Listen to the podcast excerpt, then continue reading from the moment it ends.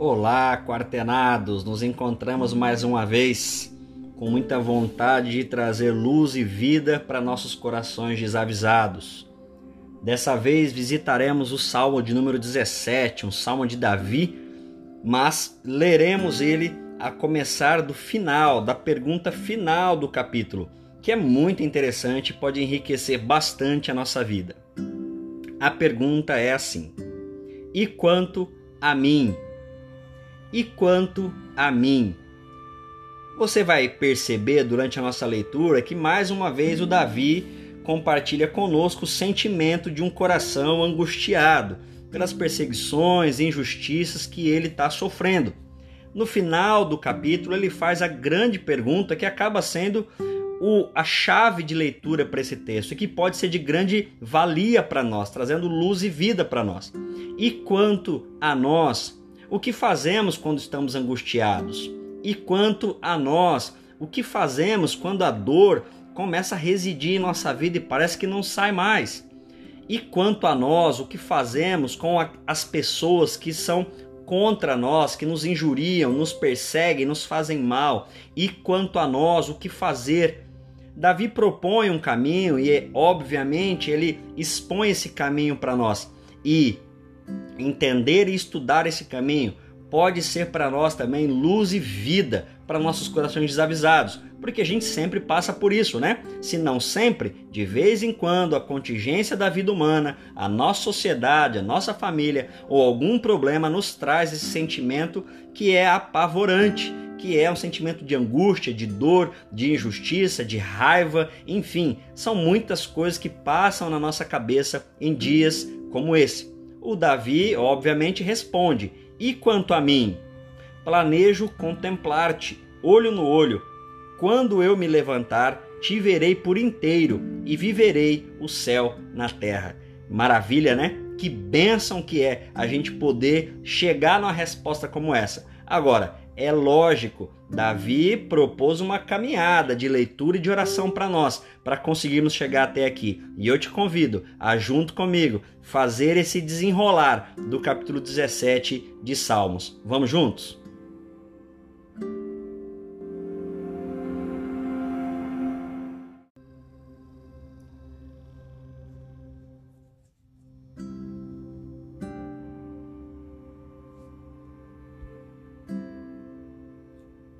O texto começa lá no versículo 1, fazendo um pedido para que Deus olhasse por sua causa, pela sua dor. E ele diz assim no versículo 3: Examina-me, Senhor, por dentro e por fora. Faz uma visita surpresa e verás que sou aquilo que digo ser. Minhas palavras não mentem. Eu sou inocente. É um pedido bem corajoso para qualquer um de nós. Imagina você pedir para que Deus examine seu coração por dentro e por fora Afinal de contas, ele pode achar tudo, inclusive a sua inocência. Essa é a linha de raciocínio do Davi. Ele está pedindo para Deus olhar para dentro dele e perceber a sua inocência, o seu coração no lugar certo. Isso poderia justificar para ele não sobreviver ou não viver sofrendo, apanhando, sendo injustiçado como está o sendo na época. Mas ele pede e pede para que Deus o examine para achar a sua inocência. E ele diz, versículo 6: Não estou tentando impor o meu jeito, do jeito que o mundo faz. Eu estou tentando seguir o teu jeito. Ele não pede para Deus examinar o coração dele porque ele está tentando burlar o coração de Deus. Não é interesse do Davi, pelo menos o texto nos coloca assim, não é interesse do coração de Davi burlar, a se mostrar inocente para legitimar uma ação de Deus destrutiva ou colocar Deus do lado dele. Não é esse o interesse de Davi. Ele está tentando achar o jeito de Deus. Qual é o jeito de Deus para lidar com a perseguição, com a dor, com a angústia? Os nossos corações desavisados precisam ter uma luz, precisam saber o que fazer, porque a gente não sabe responder. Tem dores que nem palavras respondem tem situações que nós realmente não conseguimos nem imaginar o que fazer. Apenas sentimos o impacto da dor ou sentimos aquela agonia ah, que tira nosso oxigênio, nosso ar de uma dor, de uma angústia, de uma raiva ou de qualquer outro sentimento que nos toma. E nossos corações desavisados não sabem bem o que fazer. E o Davi está dizendo: Olha, me examina, olha para dentro de mim, olha no meu coração e veja que eu sou inocente. E com isso, eu não estou tentando impor o meu jeito, eu estou tentando descobrir o seu jeito. É um bom caminho de espiritualidade sadia, é um bom caminho para uma oração mais correta, mais ah, centrada e, nos termos que a gente conhece bem, uma oração que não é fake, uma oração sincera. Deus, olha para mim, veja a minha inocência e me mostra nesse movimento o teu caminho. Eu estou tentando descobrir o seu jeito. Eu só conheço o outro jeito, o jeito que todo mundo faz, ou o meu jeito. Mas eu estou pedindo em oração que o Senhor me mostre o teu jeito. E o texto continua: o jeito da tua palavra.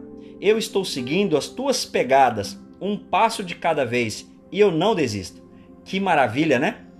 Davi nos mostra que nem sempre teremos todas as respostas, para não dizer que não é assim que funciona. Na vida com Deus, nós não temos as garantias, não é uma receita de bolo pronta que vem para nossa mão, para o nosso coração e com ela nós conseguimos ter todas as respostas, saber como agir, saber quando parar, saber quando andar. Não é assim que funciona. É sim um processo.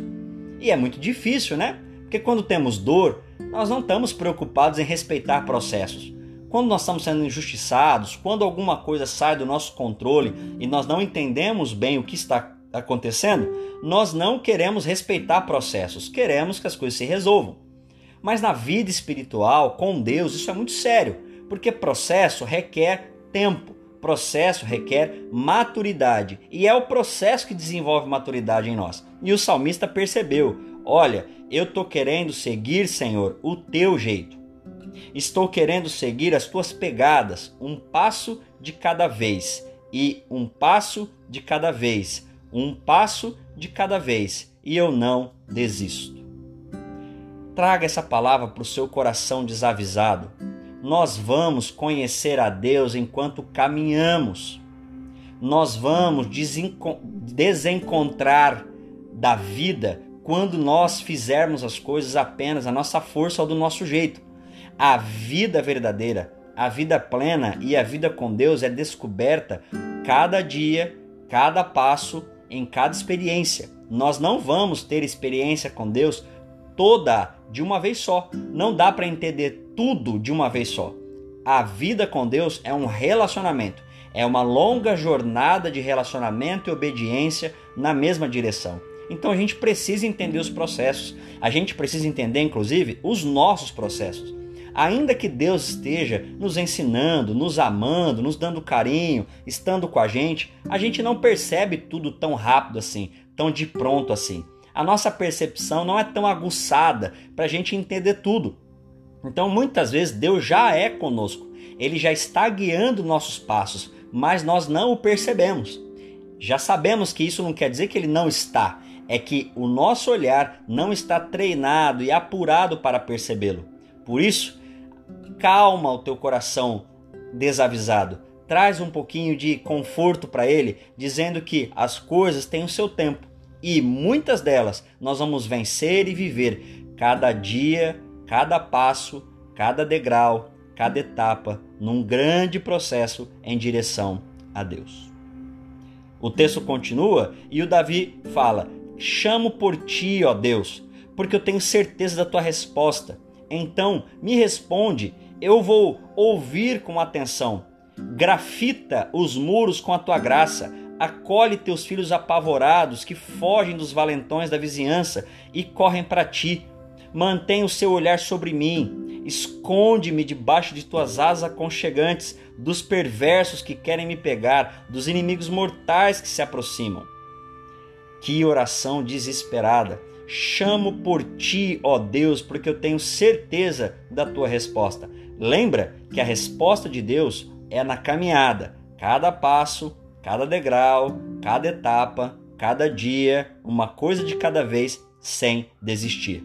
Isso quer dizer que nós não vamos parar de clamar. Isso também não quer dizer que a gente vai parar de sentir nós vamos continuar sentindo, vamos continuar clamando, vamos continuar intercedendo, rogando a Deus com dor, com agonia, por aquelas circunstâncias que a gente está vivendo. Mas a gente vai entender que a resposta não é tão de pronta. Então Davi fala: Eu chamo por ti porque eu sei que o Senhor vai me responder. Então, por favor, me responda.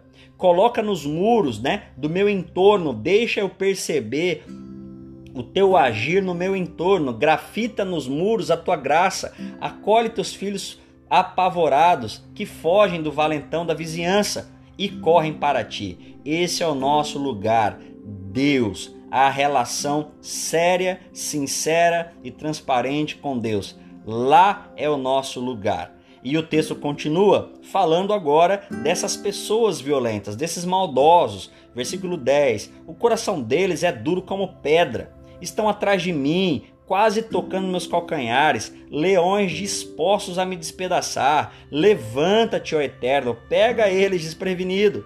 Usa tua espada, usa tua mão, esgana-os. Gostaria de vê-los com a barriga inchada de fome, do capim que semearam, que co possam colher e, e tentar assar para fazer pão, mas que não haja comida para todos. E só possa sobrar cascas para os bebês roerem. Nossa, agora é um coração visceral. Agora é a pessoa em carne e osso com todos os sentimentos de raiva, de ira, desejo de vingança para fora. E não se estranhe, isso é um ser humano. O Davi não é o homem conhecido como segundo o coração de Deus, porque ele era puro, ele era tranquilo, ele só tinha bons pensamentos, só, só, só tinha atitudes corretas. Não é nesse sentido. Ele é o homem entendido, conhecido como segundo o coração de Deus, porque justamente ele tenta o tempo todo alinhar o seu desejo, o seu sentimento, o, o que ele está passando na cabeça e no coração com a vontade de Deus. E essa é a grande sacada. Um grande homem de Deus, uma grande mulher de Deus, não é aquela que não sente, não é aquele que é vitorioso ou vitoriosa o tempo todo. Avise ao seu coração, deixe isso claro para ele, que não é a falta de problemas que diz para nós que Deus está conosco, que não é uma prosperidade contínua, essa vida de, de sucesso contínuo, de crescimento contínuo, que significa para nós que a nossa vida está no centro da vontade de Deus. Não é esse o sentido. Estar no centro da vontade de Deus é ir alinhando nosso coração, nossos sentimentos, nossos pensamentos com a vontade dele e se sentir permeado, guiado por ele, um passo de cada vez, um degrau de cada vez. Agora, tem dias que nossos sentimentos são esses. E mais uma vez eu quero chamar a sua atenção e convocar você para o seu coração desavisado, para o meu coração desavisado, não querer mascarar sentimentos diante de Deus. Olha que salmo pesado, que falas duras. Ele xinga esses impostores, esses que estão perseguindo ele. Ele fala que eles são ah, corações duros, que o bafo deles é muito quente, já está chegando na nuca dele, que eles já estão alcançando o calcanhar. Ele queria mesmo que Deus os matasse, ele queria mesmo que Deus colocasse sobre eles dor, ele queria que eles estivessem com a barriga cheia, mas com fome. Interessante, com a barriga cheia, mas ainda com fome. Ou seja, que eles não se saciassem nunca. E isso realmente é uma prisão terrível, né? O que o Davi está querendo para os seus perseguidores, para aqueles que estão injustiçando, é muito duro. E ele continua falando: Eu queria que eles. Ah, colhessem o capim que eles semearam, tentassem fazer pão, mas que não, não fluísse, não desse certo e só sobrasse as cascas para os seus bebês roerem. É alguém sanguíneo e sanguinário de coração agora, talvez como eu e você. Quem de nós nunca teve pensamentos desse tipo contra aquelas pessoas que nos perseguem? Com motivo ou sem motivo, é natural da humanidade ter esse tipo de sentimento. E nós não deveríamos nos envergonhar de ter o sentimento. Nós deveríamos nos envergonhar de colocar esse sentimento para fora, do jeito errado. O que o Davi faz é falar isso justamente para Deus. O que o Davi está dizendo aqui é do seu sentimento de forma muito tra transparente para Deus. É Deus que vai ouvir essa oração violenta de Davi e com ódio mesmo, com um sentimento ruim. E voltando ao começo do texto, lembra? O Davi fala: Olha para dentro de mim, eu não estou tentando fazer do meu jeito. Se fosse do meu jeito, eu já teria ido para cima deles. Eu estou tentando descobrir o seu jeito.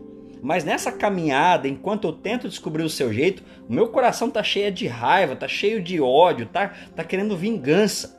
Então, o Davi não se coloca alheio à sua dor. Não é um, um cara que não sente o que está acontecendo. Ao contrário, ele deixa muito claro o seu sentimento, deixa muito claro o que está passando na sua cabeça.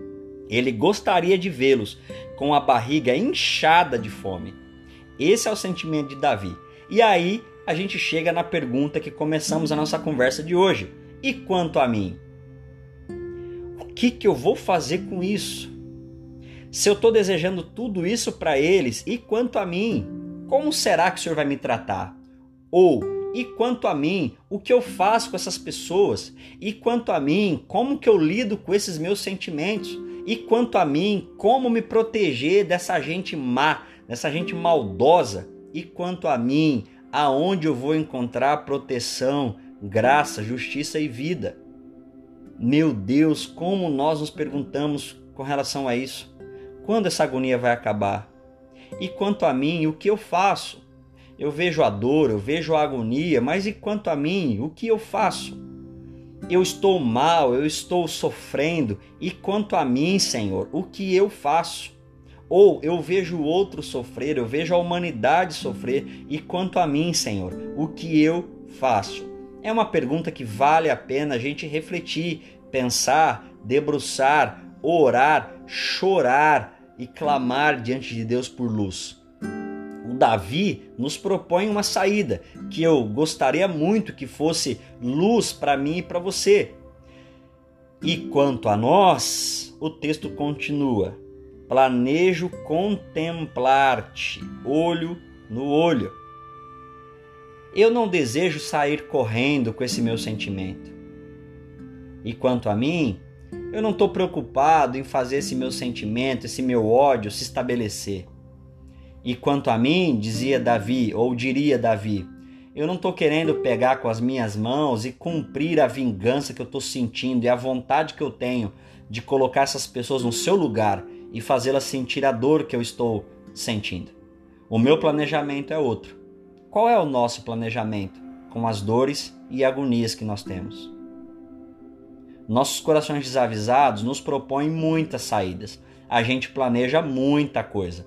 Quando estamos ociosos, quando estamos ansiosos, quando estamos medrosos, enraivecidos, nosso coração, nosso sentimento, nossa mente elabora muitos planejamentos. Mas o Davi entende que só um pode trazer vida para ele. E nesses dias aquartenados, eu quero convidar você a você fazer esse exercício, planejar, contemplar o Senhor olho no olho. O que é isso na prática? É tentar ver Deus na nossa vida, na nossa realidade, na nossa dor, na nossa história. Aonde está Deus nessa sua história? Aonde está Deus nesses sentimentos, nesse sofrimento, nessa agonia que você está passando, que nós estamos passando?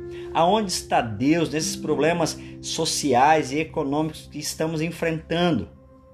Como perceber Deus é a oração de Davi. Eu planejo com tudo isso que eu estou sentindo te perceber, Senhor. Eu planejo com tudo isso que estou sentindo, sentir o Senhor na minha vida.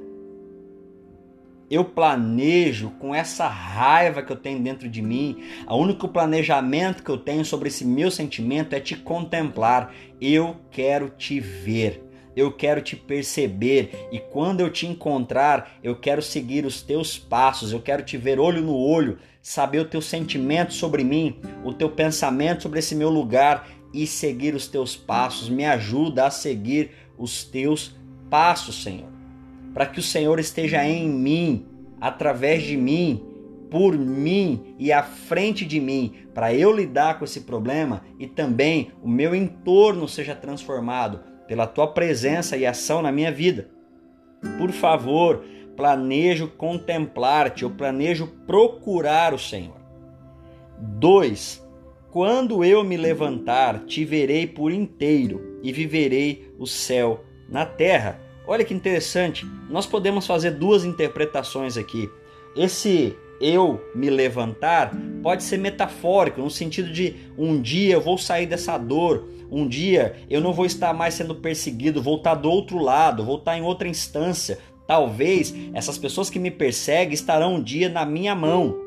Talvez o mundo vai dar volta e aí vai ser a minha vez contra essas pessoas. Mas quando eu me levantar, quando eu sair dessa situação que eu estou, quando a minha sorte mudar, quando minha realidade mudar, eu te verei por inteiro e viverei o céu na terra. Era super comum e eu acredito que eu também esperava que Davi falaria: quando eu chegar lá, vou mostrar para eles. Quando eu me levantar, será a minha vez de colocar eles nos seus lugares. Quando eu me levantar, eu vou mostrar para eles o meu Deus, a minha força, o meu poder, a minha vitória. Quando eu chegar lá, tudo vai ser diferente. Esse quando eu me levantar pode ser interpretado desse jeito, mas também pode ser interpretado como alguém que está em oração. Também pode ser interpretado como alguém que está chorando essa oração, esse salmo. E no seu choro tem pedido, tem aclamação, ou, ou melhor, um clamor para que Deus olhe a sua inocência. Nessa oração tem raiva, tem tudo nessa oração. Mas ele quer terminar a oração dizendo assim: quando eu me levantar daqui, quando minha oração terminar, quando eu sacudir a poeira dos meus joelhos, eu te verei por inteiro e viverei o céu na terra. Que coisa maravilhosa, que palavra abençoada que nos dá esperança.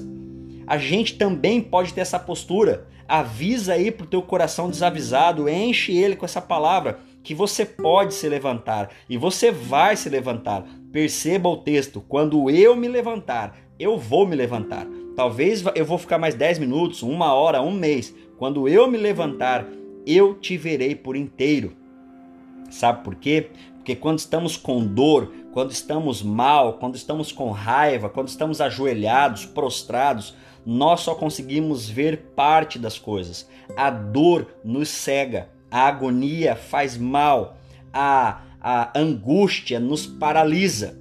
Então a oração de Davi é muito acertada. Quando eu me levantar dessa oração, eu te verei por inteiro.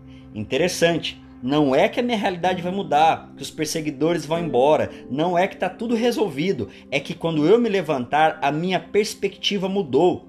A oração mudou meu lugar, a oração mudou meu coração desavisado, e a gente precisa ter isso na nossa vida. É a oração que muda nossas perspectivas. É a oração que nos ajuda a perceber o Deus no caos. É a oração que faz com que eu perceba a realidade inteira. E nessa realidade, nessa outra leitura, eu percebo Deus na história. E quando eu percebo Deus na história, eu viverei o céu na terra. Aleluia! Que seja assim para todos nós.